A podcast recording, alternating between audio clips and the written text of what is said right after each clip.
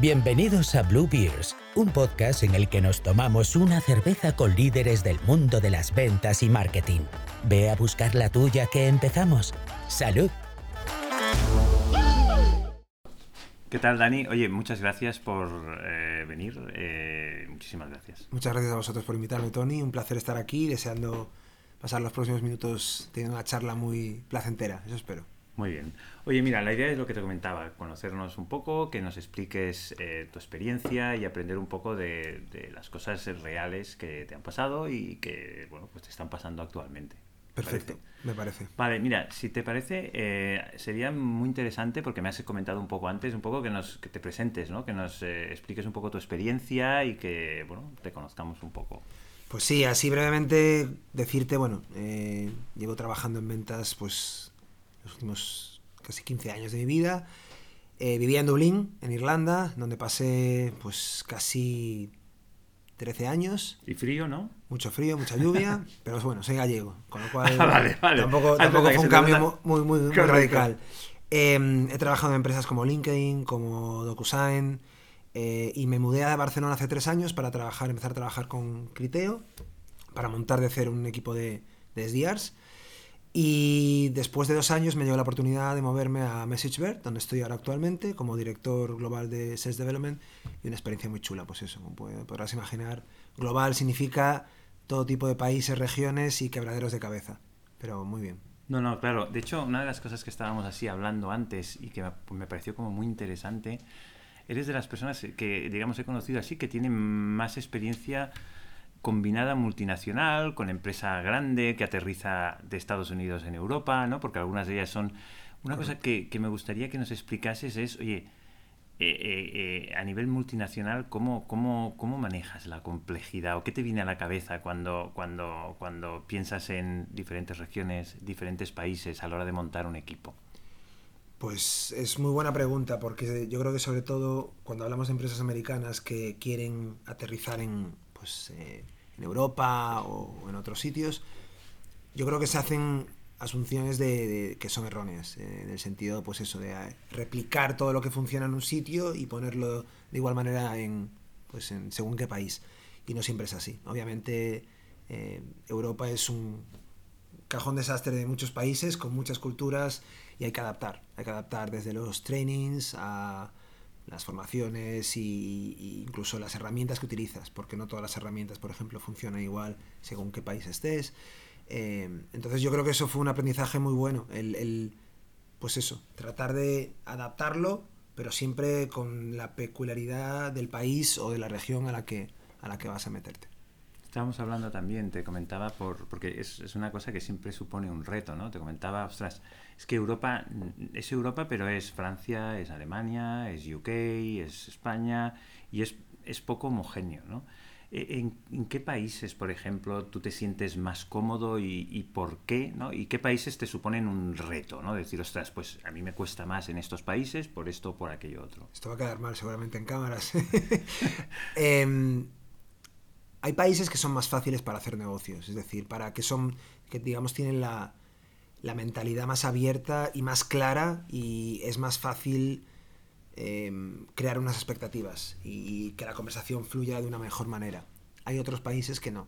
Eh, pues decirte que los países que yo creo que son buenos como experiencia en cuanto a, pues eso, tener una primera llamada y desarrollar ese, ciclo de venta, Alemania, em, Benelux, eh, los países nórdicos. ¿Alemania por qué, por ejemplo? Yo creo que son muy directos y son muy, muy claros a la hora de, pues eso, decirte las cosas. No se andan con ambigüedades ni con medias tintas y yo creo que eso a cualquier persona que haya trabajado en ventas creo que, es algo que se agradece desde el minuto uno. De hecho, em, yo muchas veces cuando, cuando hago formaciones a mi equipo, cuando hablo con la gente, una de las cosas que yo creo que es vital, y esto sí viene de una formación de, Estados Unidos, del método Sandler, es aclarar las expectativas de manera clara eh, de inicio, para que luego también esos next steps que vayan a pasar, tanto buenos o malos, sean definidos. Y, que no haya ambigüedades, que no haya, pues eso, un, un prospect que, que, no te contesta en tres meses y no sabes nada de él y tú sigues pensando que ahí puede haber oportunidad de negocio, cuando realmente sabes que no va a haber. Entonces, yo creo que esas son cosas que, que agradezco de estos países que tienen una visión muy clara de hacer negocios en la que no vamos a perder el tiempo. No les da miedo decir que no, ¿no? Exacto. Y no vamos a perder el tiempo. por ejemplo, tienes otros países que no los voy a mencionar para no, ofender a, nadie, pero que sí que hay esa cultura a lo mejor de el decir un, no te crea un conflicto. Entonces prefieres decir un sí a medias y ese sí a medias es, lo peor que puedes decirle a alguien que, claro, correcto. Correcto. Oye, y mira, eh, eh, ¿qué complejidad te supone, por ejemplo, tener equipos multinacionales y multiculturales? ¿no? Es decir, eh, eh, me ha dado la sensación, eh, por lo que comentabas, que, bueno, además teniendo en cuenta la posición que tienes, pues Sales Development suele ser el primer trabajo, ¿no? Muchas veces de, en ventas, ¿no? De un, talento, ¿no? y que le dabas importancia a la formación, ¿no? Como al ser un primer trabajo. ¿Cómo afrontas el reto de tener eh, gente de diferentes culturas, de diferentes países? Y, cuál es tu visión de la formación ah, en, tu puesto? Es decir, ¿qué importancia tiene? ¿Cuánto tiempo le dedicas? Y un poco cómo lo, cómo lo, cómo lo estructuras. Sí.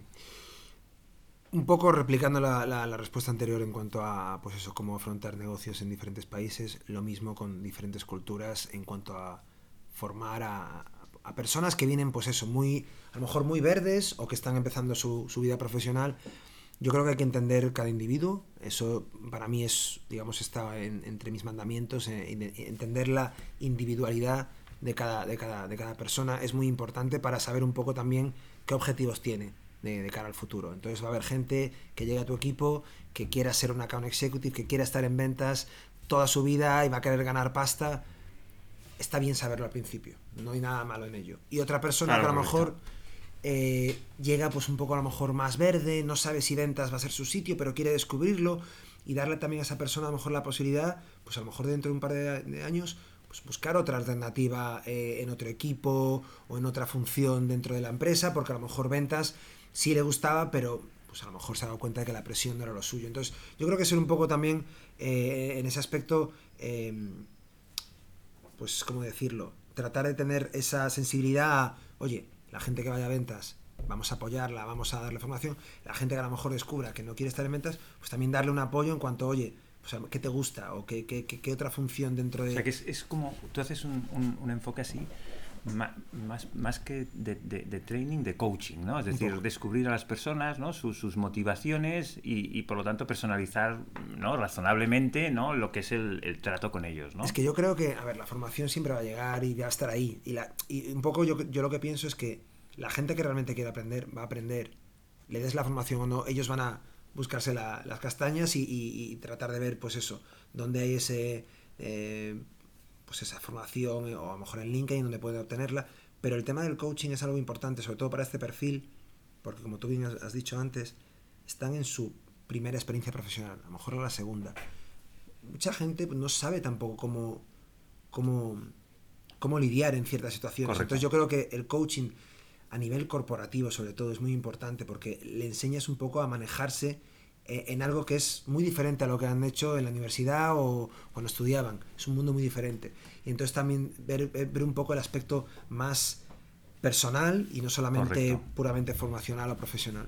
Por, tanto, y a mí, yo, yo, he pasado también por diferentes áreas, ¿no? Y, a mí me da la sensación de que en, ventas eh, es una de las áreas eh, donde el concepto liderazgo es como más importante, ¿no? Porque hay como bastantes ups and downs, ¿no? Y yo creo que tener una persona de referencia pues ayuda seguramente a, sentirte un poco más eh, ¿no? cómodo, ¿no? Entonces, mi, mi pregunta sería, ¿Cómo crees que te perciben a ti a nivel de liderazgo tu equipo? Es decir, ¿qué estilo de liderazgo te gusta a ti como, como director? ¿no? Es, yo he visto gente que juega entre presionar y ayudar, gente que es más de decir, no, la gente si la presionas lo llevas a, un punto de quemarse o no, un poco va bien. ¿Cómo, cómo te ves tú ahí? El típico, el típico sándwich, ¿no? Bueno, malo, bueno. Eh. Correcto. ¿Tú cómo, cómo describirías tu estilo de liderazgo en ese sentido que a ti te funciona mejor? Te voy a responder al que, digamos, yo creo que que me gusta y que me gustaría que mi equipo, obviamente, que creo que es el que estoy implementando,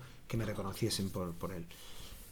A mí me gusta mucho, digamos, eh, la palabra líder como tal, o sea, yo cuando veo un líder o cuando entiendo un líder es una persona que realmente se remanga eh, y, y se pone a trabajar como todo el mundo, de lo que dicen en inglés leading by example. Correcto.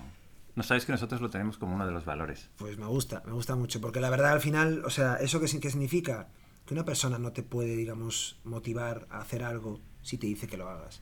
Te va a motivar a hacerlo si esa persona lo hace, te enseña cómo hacerlo en conjunto. Entonces yo creo mucho en ese tipo de liderazgo de, digamos, de estar al mismo nivel, porque yo, yo lo- los niveles ya no- es algo que no comparto. Y eso que has estado en empresa grande, ¿no? Que a veces Sí. ahí hay cierta, ¿no? O la, la visión que tenemos desde fuera, eh, los que hemos estado más en empresa más eh, startup pequeña, eh, siempre tenemos ese, esos prejuicio a veces, ¿no? De que las empresas grandes son más jerarquizadas, ¿no? Y es así. Es así. Y es así. Pero aún así tú tienes ese, ese punto, ¿no? De, Bueno, he tenido suerte que he tenido eh, gente con la que he trabajado en el pasado, que, que han sido mis, mis, mis jefes o que los reportaba directamente, de las cuales he aprendido esto. Es decir, al final tú puedes ser o puedes estar obsesionado por los números y puedes de- demandar excelencia sin quitar aspectos de lo que yo considero es necesario para un líder.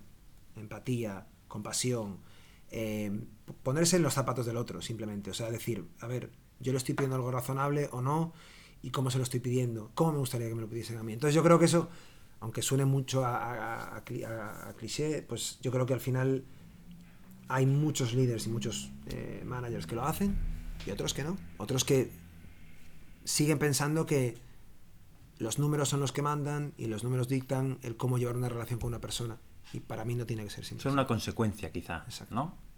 Oye, cambiando un poco de tema, eh, me gustaría, porque creo que es una cosa que, que puede interesar bastante a nuestros oyentes, me gustaría eh, conocer un poco eh, a nivel organizativo, no ahora, sino en general, ¿no? Sales Development, estás, has estado más debajo de marketing, en ventas. Luego, ¿cómo te relacionas con ventas? ¿Cómo te relacionas con marketing? Eh, ¿Con quién te llevas mejor? ¿Qué esperas de ellos? Un poco que nos cuentes eh, en ese, eh, ¿no? dentro organizativamente, este área Sí. que estos últimos años ha empezado a coger mucha fuerza, ¿no? Y que yo creo que aún muchas empresas están aprendiendo a, a dirigir y a coger, ¿no? Eh, ¿cómo, cómo, cómo la ves tú dentro de una organización? Es una pregunta muy buena y muy clásica también, porque siempre hay Correcto. el típico debate de marketing y ventas como queriéndose y odiándose a la vez. Correcto.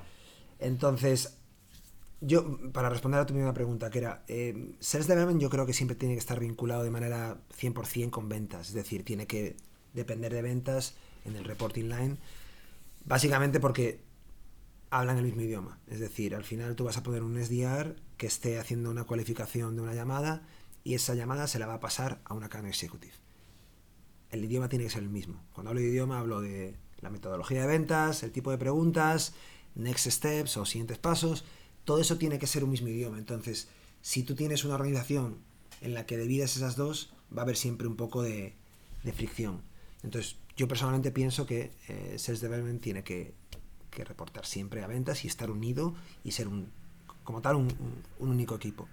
Pero tiene que haber lo que se dice en inglés un dotted line a, a marketing. Es decir, tiene que estar en plena comunicación con marketing. Esas comunicaciones, pues obviamente son siempre más difíciles. ¿Por qué? Porque los, en muchas empresas lo que yo he visto es que los targets son, o los, los- los objetivos de cada uno de esos equipos son un poco diferentes o no están alineados. Es decir, Es que es muy difícil. ¿no? es difícil, pero yo creo que es un poco el problema de lo que es bueno para un equipo no necesariamente es lo mismo de bueno para el equipo. Entonces, al final, un equipo se basa en generar demanda, eh, crear, pues eso, eh, leads y básicamente ayudar a, ese, a, ese- a incrementar el pipeline, el- el- pues eso, el- todo el portfolio de, de- de- de potenciales clientes que puedes tener y ventas se basa en los que cierran. Entonces, al final, si no hay una conversión buena, si no hay una alineación entre la calidad de, de- de ese, digamos, de esos prospects a, a lo que vas a cerrar, va a haber siempre una fricción y va a haber siempre, pues eso. eh, yo, yo he escuchado y he, estado- he sido parte de, parte de, de conversaciones en las que marketing decía, hemos hecho un trimestre Eso es un impresionante hemos conseguido más leads que nunca, eh, vamos, increíble. Y hablabas con sales y sin embargo, pues no había la misma percepción, porque no se había llegado al, al número, había habido muchos desafíos en cuanto a cerrar clientes y es un poco eso, la desconexión que hay. Entonces yo siempre un poco abogo por incrementar la comunicación y nuevamente ponerte en los, en los, los zapatos del, del otro. Y, Yo, fíjate, mm, cada vez veo más eh, Sales Development como un área con una entidad propia eh, y por lo tanto con presencia en, el, en la reunión de revenue eh, como un, eh, eh, eh, sí, un nivel muy alto de, de- de- reporting. Porque al final yo creo que eh, cuando consigues alinear las tres áreas es cuando se produce la magia, ¿no? Y yo creo que Sales Development tiene la capacidad de alinearlas porque está en medio, ¿eh? Eh, normalmente, ¿no? Y me parece que, que además, como es el área que habla directamente con el mercado, porque claro, eh, la primera, la- cuando llega a ventas ya está desviado, ¿no? Hay bias, ¿no? Porque es gente ya interesada. Y marketing no habla con el mercado, ¿no? Es decir, lo que llega, llega y lo que no llega no saben por qué, ¿no? Entonces yo es creo la que... labor de SES deben dar ese feedback y decir y lo yo que creo funciona que no. yo, yo creo que tiene que estar cada vez más arriba. Sí. ¿Cómo lo ves tú? Es decir, eh, eh, ¿por qué no, en vez de tener en go-to-market dos líderes, por qué no hay tres? Unos se ocupan de oportunidades, cerrarlas, otros se ocupan de, digamos, de leads, eh, eh, eh, vamos a decir, templados y calientes, que es lo que te llega por inbound, y otros se llegan, se ocupan de traducir listas de leads, algunos te llegarán por, por marketing, pero algunos los tienes que buscar tú, ¿no? Entonces, ¿cómo verías tú una estructura en la que las tres áreas tengan liderazgo fuerte? Mira, yo siempre comparo, y ahí voy a añadir un- a lo mejor un cuarto, un cuarto jugador, siempre comparo ventas con una carrera de relevos. ¿vale? Correcto. En el, que, en el que cada uno de los equipos Correcto, correcto. es uno de los, re- de, los, de, los, de los corredores, en el que no se trata de que cada uno de los equipos lo haga bien de manera individual, porque obviamente Correcto. cada uno de los corredores, si es el más rápido, pero no le pasa el testigo de la manera correcta, que significa estar alineados, pues la- al final no, no ganan la carrera. Entonces, lo- el cuarto componente en este caso sería un poco el que, digamos, el account manager o el que cuida al cliente como tal. Estoy de acuerdo. Pero digamos que sigue todo eso: marketing, sales development, ventas, eh, account management. Y lo veo un poco así. Pero, pero ¿por qué Sales Development está por debajo de alguno y no está a la par? Cuando La- la- generan oportunidades, que es el motor de crecimiento de una compañía. Yo, yo creo que la razón es porque en el ciclo de venta se empieza desde, digamos, oportunidad hasta close. Entonces al final es un poco la razón por la que todo baja de un mismo, de un mismo organigrama o como quieras llamarlo. El estar arriba o abajo, la verdad, como te decía antes, a mí sinceramente no es algo que me preocupe mucho, sino el tener voz, que yo creo que es más importante. Correcto, estoy de acuerdo. Entonces, el tener voz Estoy de acuerdo. y lo que decías tú, pues en, en revisiones donde se haga, pues eso, ver cuánto cuánto pipeline tenemos para cubrir eh, los objetivos de este trimestre y que ahí Sales Development tenga su voz en cuanto a esto es lo que vamos a cubrir este, este trimestre, eh, esas son las razones por las que no llegamos o por las que llegamos y estas son las acciones que necesitamos de marketing y de vosotros también. Correcto. Es decir, al final es todo un flow. Correcto. Y por eso te digo, por eso utilizo la analogía de la carrera de relevos No, es porque, Pero no fíjate que en la carrera de relevos todos tienen eh, un mismo nivel, digamos, de importancia y cuando tú coges Sales Development y lo bajas un poco, ¿no? Frente a marketing o ventas, estás quitándole, creo, trascendencia a su opinión conceptualmente, ¿no? Que es una cosa que a mí sí me Yo creo, creo- yo creo que es una percepción, ¿eh? Es una No, percepción. yo no, no- no estoy. No es que no esté de acuerdo, pero no lo veo así. Porque, porque más y más, cada vez vemos empresas invirtiendo incluso más Correcto. en, en equipos de Sales Development. Y esto, eh, el otro día veía un- una charla del, del VP de Sales Development de, de Snowflake, eh, Lars Nilsson, y decía eso, decía básicamente que él en todas las empresas en las que ha estado, incluso a veces en épocas de crecimiento, se contrataban dos SDR por cada account executive. Imagínate lo que es esto. ¿eh? Sí, sí, claro, no- claro. no- el ratio normalmente es, es, es- es el contrario, es eh, un SDR Bueno, para dos depende, account executives. depende, ¿no? Depende de la fase que estés. Si tú realmente lo que quieres es crear pipeline para realmente crecer, lo que tienes que hacer es meterse en development, que al final yo lo considero un rol muy importante. No solamente por esa eh, creación de pipeline, sino porque es la primera persona de contacto con la que el prospect se va a Es identificar. quien tiene la información, mm, digamos, más fina y pura del mercado. Total. ¿no? total. Y Y, ese la persona que. del al por qué no, ¿no? Porque a veces te dicen que no, en marketing no sabes por qué no, en ventas ya ha habido un interés y en sales development ahí sabes por qué no. Exacto. Y, y te voy a decir que aparte, en lo bueno y en lo malo, porque si una persona lo hace mal, se puede estar carga- cargando tus leads sin tú saberlo, Correcto. imagínate. Entonces, para, o sea, ya es, eso ya es derrochar dinero. Entonces, yo creo que la figura como tal es muy importante, para lo bueno y para lo malo, y da, ayuda mucho a, sobre todo a esa, a esa creación de marca, sobre todo para empresas pequeñas que, pues, que sí, marketing va a hacer una labor, pero al final tú como te das a conocer es pues como todo al final, ¿eh? boca a boca y llamando y pues eso, si tienes a un SDR que hace 100 llamadas al día, que no creo que queden muchos de esos ya, pero seguramente esa persona va a estar poniendo el nombre de tu empresa por ahí. Y eso va a ayudar mucho a la creación de marca, que es lo que al final en una, en una empresa, digamos, más joven se necesita Correcto. inicial. Push fuerte, ¿no? Y- sí, energía. Pieza clave es obviamente el, el, digamos el valor, eh, dinero, eh, al final el, el- el revenue.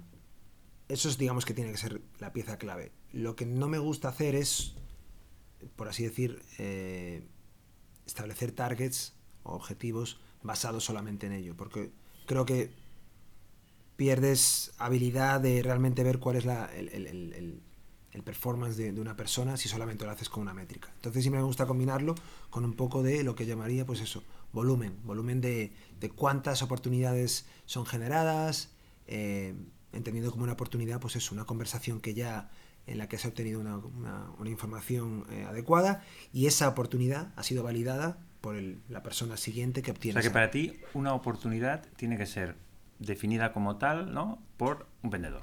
Correcto, tiene que ser validada. Validada por un vendedor. Exacto, porque al final el vendedor va a ser eh, la persona, digamos, el, el- el socio del, del SDR y el SDR le tiene que pasar calidad. Pero ¿quién va a definir esa calidad? El, el- el vendedor, el que, digamos, el, el account executive. Entonces, es importante que, que estén alineados por esa razón y es importante que haya un número, que, un que haya un número saludable. Es decir, no, no puede solamente tener una persona que sea capaz de conseguir una oportunidad de negocio de 500.000, por poner un ejemplo, 500.000 euros, y con eso ya haga su objetivo. Porque entonces no creo que sería la mejor manera de, No. digamos, de, de medir el Una éxito. pregunta, ¿tú separas los leads que vienen de inbound en equipos de, o sea, perdón, el inbound del outbound? ¿Los tienes en equipos distintos? Porque claro, eso que dices tú es muy distinto, ¿no? Una cosa es, eh, digamos, agendar una reunión con alguien que ya tiene interés, ¿no? Y lo único que tienes que hacer, entre comillas, ¿no? Es bueno, pues cualificar, eh, digamos, eh, eh, el, el nivel de, digamos, de, de- de calentura, ¿no? Que tiene Sí. la, la oportunidad. Otra es decir, ostras, yo quiero hablar con estas 30 empresas porque sé que tienen que ser clientes nuestros y ahí hay un esfuerzo distinto, ¿no? Y un proceso incluso distinto y unos objetivos también distintos. ¿Cómo lo haces? Objetivos distintos, seguro. Y te voy a decir una cosa, simplemente un comentario a ese inbound que viene con ganas de comprar o caliente, como tú dices, no siempre, No, correcto. no siempre compran. Entonces yo por eso también hago mucho hincapié en que la cualificación tiene que ser igual de buena o incluso mejor para tratar de entender por qué quieren comprar o cuáles son las necesidades y no hacer, pues eso, presunciones. Eh, porque mucha gente obviamente puede pensar, si alguien te llama y te quiere comprar, es que quiere comprar. No siempre. No, no, correcto, correcto. Muchas veces están viendo, viendo lo que hay por ahí fuera. Correcto, correcto. Y, y como te llaman a ti, llaman a, a cinco más. Entonces, eso es eso por primer lugar. Y mm, en segundo lugar, el tema de, digamos, diferenciar inbound y outbound, yo creo que es importante, porque creo que estamos hablando de dos mentalidades diferentes. En una se caracteriza por velocidad, por cómo de rápido vas a contestar a, ese, a esa persona que quiere hablar contigo y quiere pues, pues conocer algo.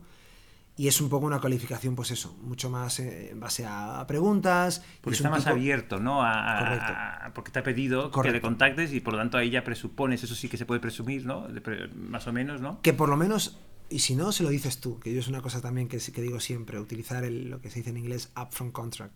De tratar de explicar, oye, esta llamada, aunque sé que me has contactado tú, te voy a hacer unas preguntas y quiero que, bien, que sea ok, que esté, que esté ok contigo, para que obviamente la persona no se siente intimidada luego Correcto, diciendo, oye, ¿por qué me preguntas 20 cosas diferentes?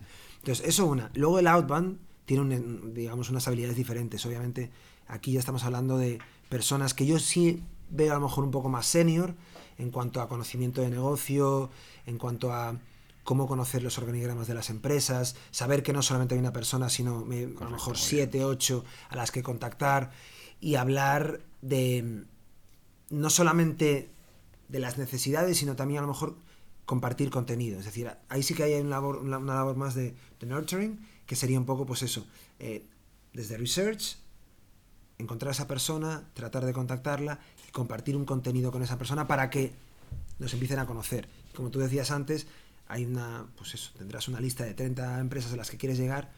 Esas 30 eh, empresas a las que tú quieres llegar, tienes que hacer un trabajo impecable en cada una de ellas. Desde el tema de research, de tratar de ver quiénes son las personas en cada una de ellas y luego un mensaje diferente para cada una de ellas. Entonces, todas estas, eh, digamos, habilidades son muy diferentes a las que tendría un, SDR de inbound, que lo que hace es básicamente, pues un poco el, engagement rápido, de manera, pues, que es lo importante al final, que es contactar rápido y tratar de ver cómo le podemos ayudar. Muy bien. y, y, y, lo que te comentaba, ¿no? Que, que es una, no sé, actualmente o en otra experiencia que has tenido, ¿qué número tienes tú en la cabeza eh, por persona en la métrica que tú decidas que es una gran semana, por ejemplo?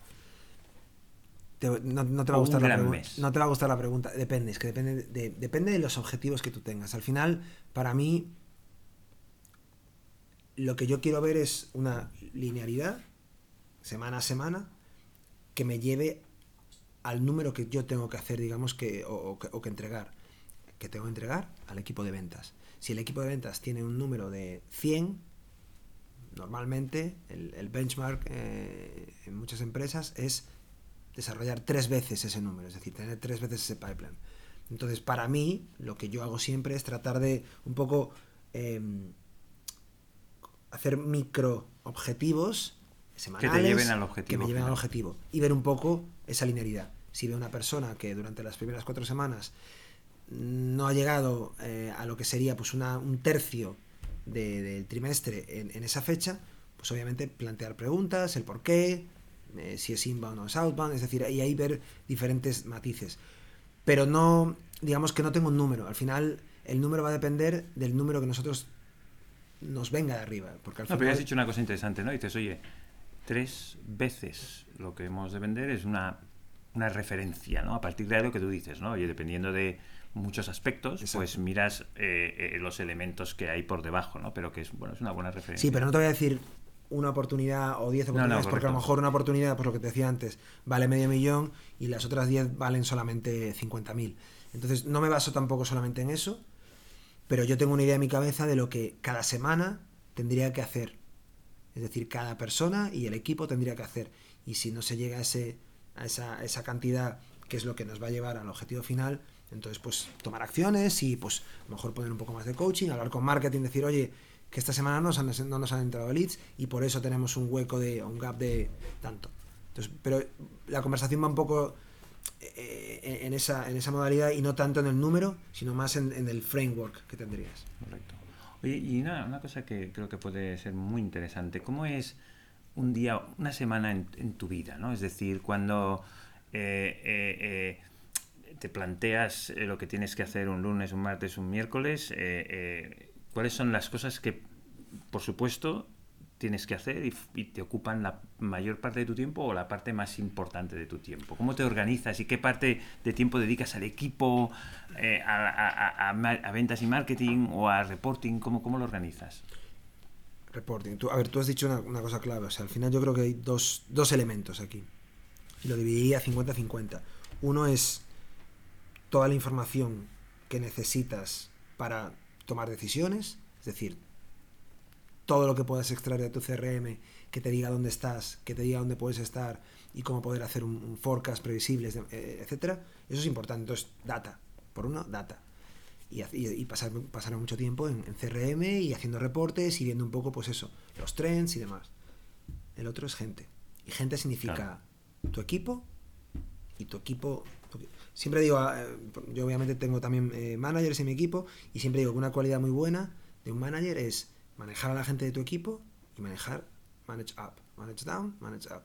Es decir, es igual, igual de importante eh, manejar los números de tu, de tu, equipo, pero también colaborar con marketing, con la gente de recursos humanos, de recruitment, de sales operations. Es decir, que todos, que hay una, digamos, un ecosistema en el que haya comunicación, haya feedback, y eso es muy importante, invertirle mucho tiempo, porque obviamente muchos, muchos eh, de, esos, de, esos, de esas reuniones pueden sonar incluso a lo mejor a cierta gente recurrente, pero no lo es. Al final eh, la comunicación siempre tiene que estar ahí, el dar feedback tiene que estar ahí, reportar lo que va bien, lo que va mal, porque al final ellos también dependen de eso.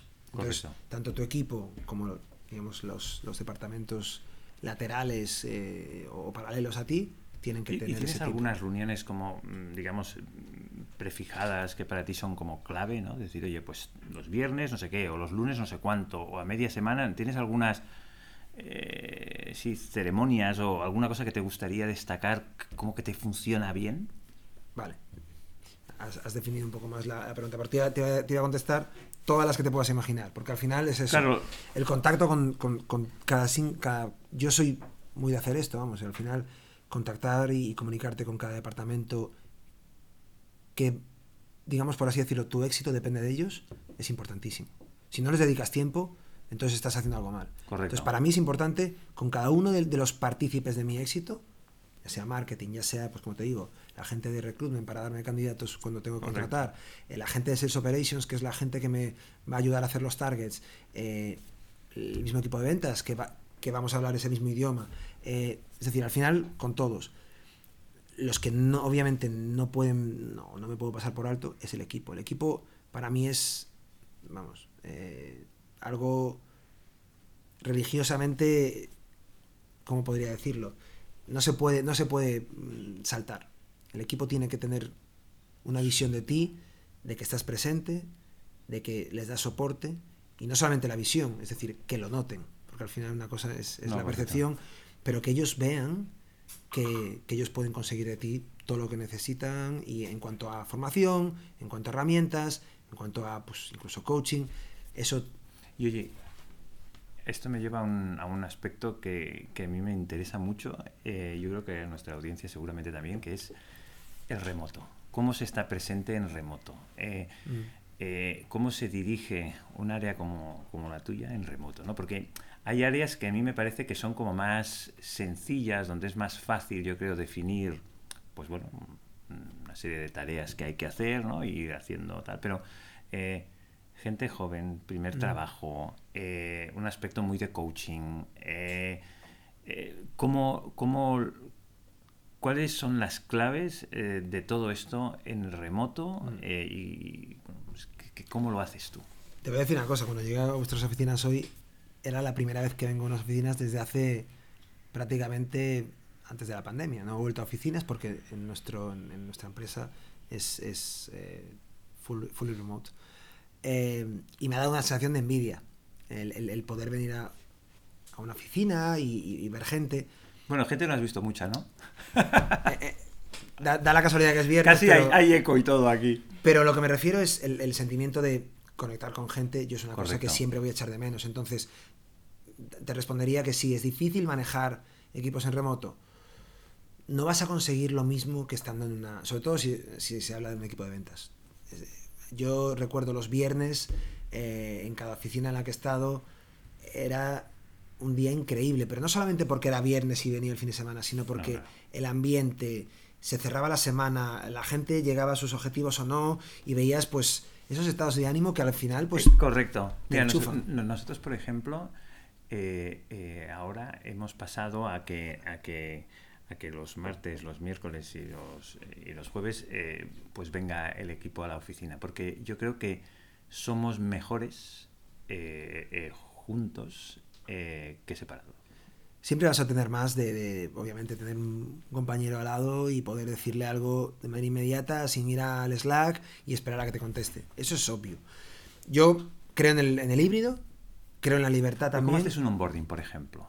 Alguien nuevo que entra en la compañía, que además no tiene mucha experiencia, tienes como un programa Sí. que sigues. eh, Siempre. O sea, tienes que tener un programa donde está todo explicado y un poco vuelve al concepto de alinear expectativas desde el principio. Y un poco lo que me preguntabas antes de cómo manejas gente para que, pues eso, que, que haga su trabajo y que, y que, pues oye, con perfiles, según qué perfiles, trabajando en remoto a lo mejor puedes tener dudas de, ¿van a hacer lo que se supone tienen que hacer? Te sorprendería. Porque mi experiencia es que cuanta más libertad claro. das a, esta, a este tipo de, de perfiles, lo que se dice en inglés accountability, al final ellos tienen un objetivo. Y si ese objetivo es claramente entendido al, principio de tu relación profesional con esa persona, es solamente entregar, el, llegar a ese objetivo.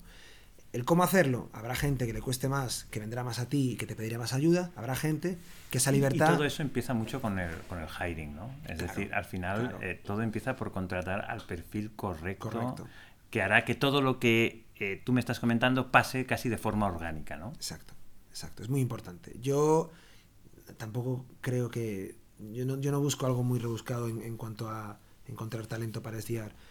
Hay dos cosas claves que yo creo que tienen que tener un SDR para ser un buen, un buen perfil, un buen candidato.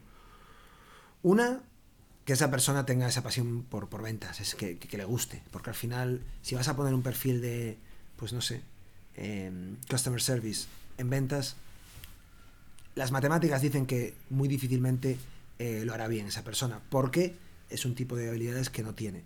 Sin embargo, si tienes una persona que realmente, pues eso, tiene esa pasión por ventas, sin duda es una de las cosas que yo siempre busco. Y va un poco ligado con el tema de la actitud. La actitud significa eso, un poco el eh, ver esa persona que va a hacer lo posible para llegar a sus objetivos, que es competitiva, pero siendo, pues eso, dentro de la, del compañerismo. Y yo creo que son las dos cualidades que para un SDR son necesarias, porque al final no vas a pedir experiencia, no vas a pedir, porque no son perfiles que traen 20 años de experiencia. Entonces tienes que, no digo jugártela, pero tienes que ver muy bien esos temas de actitud, de, pues eso, eh, cómo competitivo es esta persona y al final, pues eso, qué, qué son las cosas que te hacen ver que a esa persona le gusta realmente una carrera en ventas. ¿Y te pasa esto típico que suele pasar, ¿no? Que eh, cuando ya tienes a una persona preparada se va a ventas y tienes que estar constantemente. ¿Cuánto tiempo están en, en, tu equipo? Eh, cuando salen, eh, por qué salen y cuándo salen. E incluso yo creo que el, aspecto más problemático de esto es cuando la empresa necesita contratar esos, perfiles y hay gente que a lo mejor está lista en el equipo de SDR, pero que llevan a lo mejor tres meses o cuatro meses. Y esa, digamos, lucha interna entre ventas y sales development de decir, lo necesito, es muy bueno y lo quiero. Ya, pero no puedo crear una expectativa en el equipo de que cada uno que entre en el equipo a los tres meses se va a convertir en Account Executive, porque eso no sería sostenible. Entonces, es un poco el balanceo. Y crea como frustración a lo mejor en los compañeros, ¿no? Claro, entonces hay que balancear, hay que... Y, yo, algo también por lo que hago siempre, es tener un, un framework en cuanto a la carrera, en cuanto a... Me explico. ¿Cuáles son los pasos que yo tengo que seguir para convertirme en vendedor, en account executive. Y cuáles son esos pasos que la empresa me pide hacer. Es decir, no solamente hacer tu número, sino completar pues, ciertos eh, em, pues, habilidades o, que la gente, digamos, un poco haga un review de tu performance, no solamente basado en los números. Entonces, em, tener eso en escrito ayuda mucho a evitar, pues eso, eh, confusiones en cuanto a, yo pensé que con hacer mi número en tres meses ya me podía, me podía pasar el equipo de ventas. No, no porque tenemos este framework que explica ya no solo desde el punto de vista de tiempo, porque yo obviamente puedo hacer excepciones. Y si, por ejemplo, si hay una necesidad muy clara de que la empresa necesita un, a un account executive y tenemos a un SDR que lo está, pero vamos, crujiendo y que está haciendo sus números de 200% cada, cada trimestre, no voy a ser yo el que ¿Un diga. ¿Un buen SDR es un buen vendedor? Yo siempre he visto a los mejores vendedores viniendo de SDR. Muy buen comentario, sí. Eso seguro, ¿no? De hecho, tengo un amigo. Eh, espero que nos esté viendo, eh, italiano, y él empezó como SDR y ahora mismo está como VP de Sales de una empresa grande. Es que habiendo haber estado en el Battlefield te da una autoridad, ¿no? yo creo que credibilidad. Correcto, credibilidad. Más que, más que otra cosa. Es que, es que, yo creo que la autoridad cada vez más tiene que ver con la credibilidad y, y no con la posición. La autoridad tiene que ver con, la, con que los demás reconozcan que tienes la credibilidad. Sí, yo creo que sobre todo para la gente joven ahora. Antes yo me acuerdo para mí eh, el jefe era el que estaba en el despacho, ¿no? en mi época, ¿no? Y, y, poco más, ¿no? Y yo creo que ahora eso no sirve. No, volvemos a lo de antes, a lo de remangarse y todos al final remar hacia el mismo objetivo. Eh, yo creo que es un poco eso. Y, yo creo que sí, o sea, al final eh, es una muy buena base. te vas a. Va a ser. Te vas a pringar, te vas a pringar en el barro y, no va a ser fácil, porque seguramente va a ser un año, año y medio un poco respondiendo a tu pregunta de cuánto más o menos un SDR debería estar en su puesto. Hay empresas que hacen dos años, otras año, año y medio. Y ahí hay que verlo. Pero yo siempre digo a todos los SDRs que están en, mis equipos, si lo haces bien, va a ser solamente un año, año y medio que lo hagas. No vas a tener que volver a hacer solamente ese trabajo. Vas a prosperar, vas a tener... Porque es un trabajo difícil, es un trabajo duro. Eh, ¿Encuentras gente que no quiera? Que se quiera quedar ahí, que sean buenos en eso y piensen, hostia, yo... Me habré encontrado dos casos o tres casos en mi vida, pero generalmente, volviendo un poco al hiring, Correcto. cuando ya bien. contratas gente que es, Correcto, bien, ambiciosa, que quiere convertirse en account executive, de hecho te van a poner un problema, porque a los tres meses van a preguntarte, hey, ¿cuándo, ¿cuándo hablamos de, de- de promoción? A los tres meses, me suena a todos. Entonces, em, yo creo que va un poco ligado al hiring. Pero sí te encuentras gente que a lo mejor quiere quedarse como SDR, que a lo mejor dice, no me gusta ventas y me quiero pasar a Customer Support. Estoy hablando de un porcentaje muy pequeño. La mayoría Segura- de ventas. La mayoría de ventas. Y oye, una cosa, vosotros hacéis, eh, teniendo en cuenta que sois eh, totalmente remotos, eh, ¿hacéis algún, digamos, offsite donde os encontráis, pero específicamente ventas, por ejemplo, o marketing, o es el de la empresa? Es decir, ¿tienes alguna cosa para conectar eh, eh, de vez en cuando? En todas las empresas en las que he estado, eh, siempre se ha hecho un, sales kickoff, que era ¿Por cuarter o qué? No, no, por quarter no, no, anual, anual, Anual. anual, En el que se encontraba todo el mundo. Y luego sí a nivel regional, sí se pueden hacer diferentes offsites, y incluso a nivel de equipo, pero sí, yo creo que incluso en remoto, eso es lo que hay que promocionar incluso más. Claro, decir, ¿verdad? Volvemos a lo que decía antes, el contacto y el si una, perso- una empresa está solamente 100% remoto, tiene que fomentar incluso más esas ocasiones de poder interactuar, irte de cena, irte de, copas, pero conocer realmente a la persona con la que estás todos los días, pues peleándote con las llamadas con los clientes. Es decir, al final tienes también que un poco separar y, conocer a la persona. Entonces, esas oportunidades, aparte de dar muchísimo en cuanto en- a valor a, a, pues eso, a nivel profesional, porque las cosas, las ideas surgen de, de esos meetings, también das la oportunidad de conocer pues eso, a tu compañero que a lo mejor en una oficina lo tendrías a tu lado, pero a lo mejor en, este, en mi caso, pues está en, en Madrid y yo en Barcelona. Muy bien. Oye, em, me interesa un, un poco, digamos tú que tienes ya una trayectoria bastante, bastante intensa y muy, relevante, me gustaría hablar un poco, ahora cambiando un poco de tercio, un poco del de, de- de- de- el futuro, ¿no? Es decir, eh, em, nosotros, por ejemplo, eh, tenemos una tesis ¿no? de que, de que pues, eh, bueno, la forma de vender y de hacer sales development está cambiando con los tiempos, ¿no? Nosotros pues pensamos que vender tiene mucho que ver con educar, sobre todo en procesos, en proyectos, en productos mm, de cierta complejidad, ¿no? Y por lo tanto que el contenido tiene que formar parte de, de- de- los e- elementos de un vendedor, ¿no? Y no solamente pues eh, automatizar y ser muy intenso, sino ser muy relevante, ¿no? Eso es una tesis nuestra eh, y es como vemos nosotros un poco también el, futuro de las ventas, ¿no? Que no es solamente que está bien automatizar, sino realmente, pues no sé, ser muy relevante, ¿no? Para convertir más, ¿no? Y por lo tanto necesitar menos volumen. Esa es una tesis que tenemos nosotros, ¿no? Que, que tenemos que ver, ¿no? Que tenemos que ver si el mundo de las ventas eh, empieza a darle más importancia a- al contenido y a cómo manipula el contenido que hay, que cada vez todos generamos más, porque el inbound ya es una ola que ya nos ha cogido a todos, ¿no? Y el inbound era contenido, ¿no?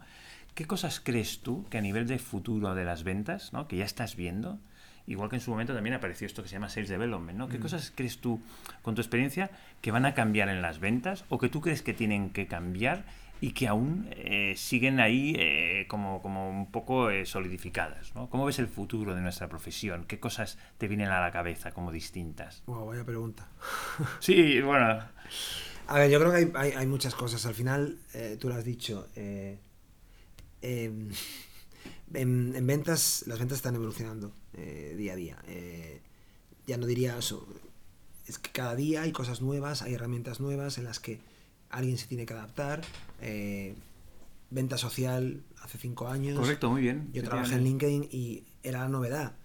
Ahora, quien no utiliza LinkedIn para, o Sales Navigator Correcto, para, para vender no, no va a tener éxito. Entonces, volvemos a lo mismo. Yo creo que es un poco el problema que hay es cómo haces que tus vendedores de siempre, a lo mejor que si tienes alguno que tenga 20 años de experiencia, adopte las nuevas tendencias. Para mí es donde está el problema. Y sobre todo, las nuevas tendencias, incluso a la gente joven que tú tienes en, tu- en tus equipos, tiene resistencia a muchas, a muchas nuevas tendencias. Video prospecting. Creo que me paso tres o cuatro días de cada cinco diciéndole a mi equipo cómo vamos, cómo vamos con, con video prospecting. ¿Crees en ello? Es decir, ¿tienes resultados positivos? Yo, yo creo en ello. Yo creo en ello porque creo que el vídeo hoy es el formato en el que Muy bien. eh, digerimos Y- información. y, además, si no, hay que probarlo, ¿no? Es que yo digo, si, ¿cómo me puedes decir que algo no funciona si Correcto. no lo has probado? Es que me parece totalmente... Correcto, correcto. Entonces al final yo creo que sí, eh, el video prospecting como mil otra- otras cosas que hay, nuevas tendencias, metodologías, hay que probar. Prueba y error, prueba y error. No te va a funcionar todo, ¿no?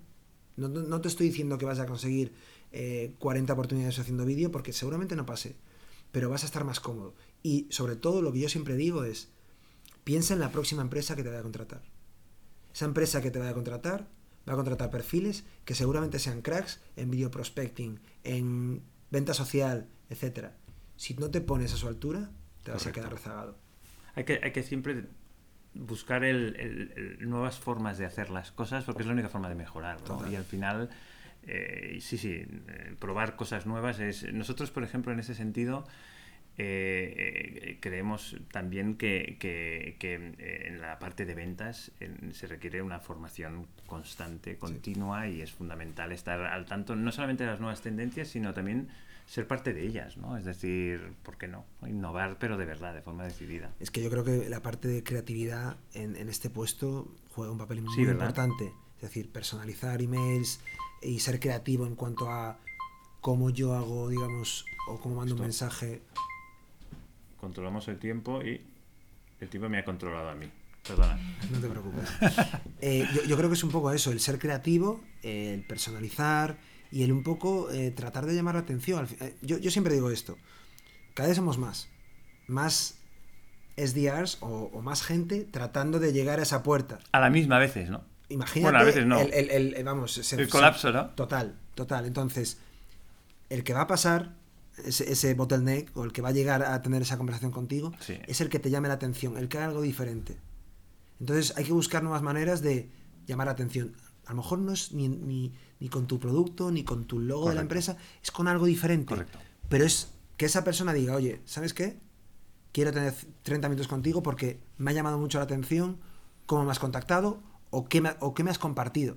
Correcto. LinkedIn, LinkedIn para eso es algo brutal. O sea, yo tengo una experiencia personal mía de cuando, de cuando yo hacía prospecting, de cómo contacté con alguien de, creo que era un, un equipo de fútbol, creo que era el Atlético de Madrid, y cómo lo hice con contenido que esa persona había publicado en LinkedIn y lo utilicé en el cuerpo de mi email, lo utilicé en, el, en, el- Pero fíjate, en la línea de... eso estoy de acuerdo. Eso, fíjate, es, es relevancia sobre volumen, ¿no? Eh, eh, menos eh, volumen, mm, más calidad y foco, mejores resultados. ¿no? Sí. Yo creo que ese es un cambio que, que, que se ha producido de la época de la automatización, ¿no? que venimos un poco de la época de la automatización, donde automatizar, donde ser eficiente es la clave. Yo creo que hay que ser efectivo, ¿no? Siempre hay que ser eficiente, ¿no? Pero creo que eso ya está como superado, ¿no? Pero eso que dices tú- automatizar sin control no Correcto. sirve, no sirve de nada. Y parece que estoy parafraseando una, una empresa de, de neumáticos, pero al final es eso. O sea, automatizar. Hoy yo he visto muchos, eh, digamos, em,